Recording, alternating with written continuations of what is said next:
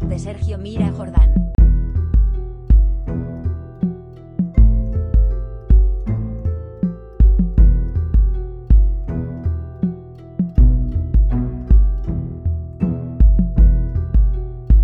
Salvete audientes. El dibujo inicial del capítulo noveno contiene multitud de palabras nuevas. Algunas de ellas tienen desinencias que reconocemos fácilmente.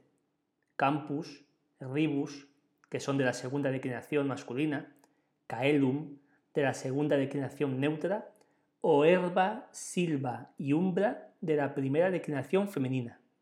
Mirando la imagen, seguro que puedes deducir el significado de todas esas palabras. Ya conocías la palabra fluvius para río. Un ribus es un arroyo un riachuelo.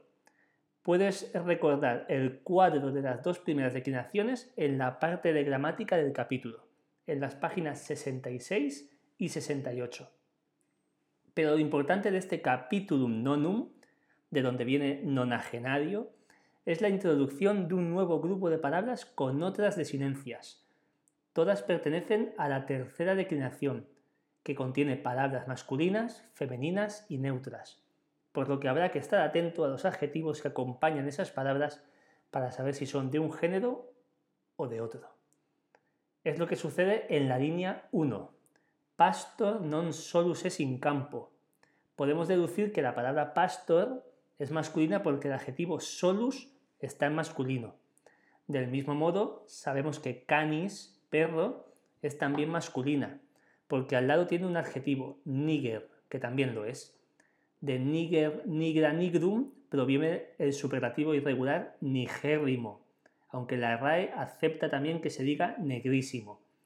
Leyendo la línea 4, pastor unam ovem nigram et multas oves albas avet, deduciremos que la palabra ovis, oveja, es femenina y que el adjetivo albus, alba, album significa blanco.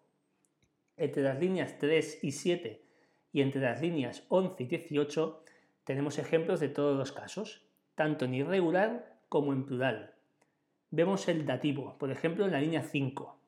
Pastor obi nigrae et obibus albis aquam et kibum dat. La palabra kibus significa alimento, comida. Las leyes cibarias regulaban los convites y las comidas del pueblo romano. Fíjate en la línea 9 oves in campo herba medunt, et aquam vivum erribo, qui intercampum et, et silvam est.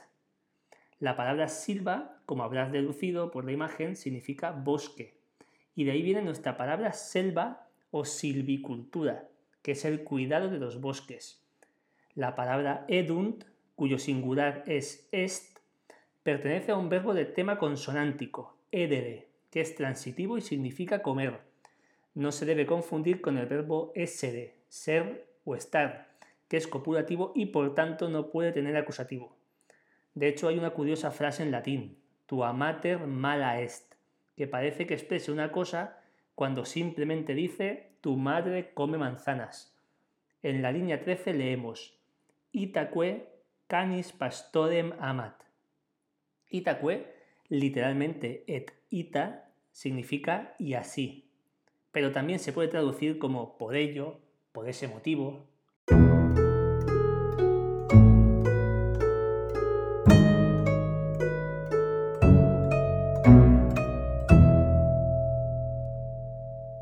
Los sustantivos de la tercera declinación en nominativo singular pueden no tener desinencia, como en pastor, sol, árbol, o tenerla en is, canis, ovis, panis, collis. También pueden tener un nominativo irregular en es, como nubes, o solo en s, como mons o dens. En la línea 22 leemos In silva est lupus, el lobo. Pastor et oves lupum timent, nam lupus oves est. Atendiendo a lo que sabes y deduciendo las demás palabras, habrás podido comprender todo el capítulo. En la línea 25 tenemos una nueva preposición, también de acusativo, supra. Sol in caero est supracampum.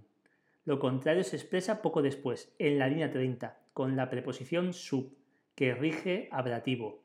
Sub arbore autem umbra est. Muchas palabras nuevas, como el verbo petit, se entienden por el contexto o con la ayuda del margen. En la línea 31 leemos Pastor, qui nullam nubem videt in caelo, cum cane et obibus at arbore marit. Pastor umbram petit. Son equivalentes. Es un verbo de la tercera conjugación, cuyo plural en la línea de abajo es petunt. En la línea 34 aparece otro verbo, pastor obe suas ad arborem ducit. De ese ducit provienen nuestras palabras conducir, conductor y el sobrenombre que adquirió Benito Mussolini, el dux, el que dirige. Antes de terminar la primera sección, vemos pastor inumbra arboris jacet, yace, está acostado. Dum pastor in herba dormit, ovis nigra ab obibus albis habit et ad currit. Dum es conjunción y significa mientras. Un sinónimo para habit aparece a continuación. Ovis nigra, oves albas, relinquit, et ribum petit. Relinquit. De ahí provienen nuestras palabras reliquia, relicario, o la expresión del derecho bienes relictos, que se refiere a lo que deja una persona cuando fallece. Relinquere significa, por tanto, abandonar, dejar. La oveja negra se adentra en el bosque. El perro ladra y el pastor cuenta el rebaño. Tenía 100 ovejas, pero ahora cuenta y son un decentum, 99, literalmente uno para 100. En la línea 48 leemos pastor sacum cum pane incolde relinquit. Dum ceterae oves a pastore numerantur. Obis nigra in magna silva ubi villa nulla est errat. Ese vía, como recordarás, significa camino. Y obviamente, sin un camino que seguir, la oveja está errante, errat. Sigue la línea 50. Obis quae iam procura pastore disque obibus abest, neque caelum neque solem supra se videt. Sub arboribus sol non lucet, obis nigra in umbra est. Lo peor es que in terra inter arbores sum vestigia lupi. Vestigia es el plural del neutro vestigium. El dibujo nos ayuda a entender la palabra, que hoy conocemos como vestigio, huella. La oveja ve las huellas, pero no al lobo mismo. Lupus ipse. Itaque obis lupum non timet. Parva obis sine timore inter arbore serrat. Pero el lobo está cerca y está hambriento, como entendemos al leer la línea 59. Lupus qui quibum non habet per silva merrat. Lupus in silva quibum quaelit, dum pastor et canis o benigran quaerunt. Del participio de ese verbo, quaerere, deriva la palabra cuestión. Y una cuestión es algo que se busca, que es lo que quiere decir quaerit. El lobo busca comida en el bosque, mientras el pastor y el perro buscan a la oveja negra. ¿La encontrarán finalmente o tendremos un fatal resultado?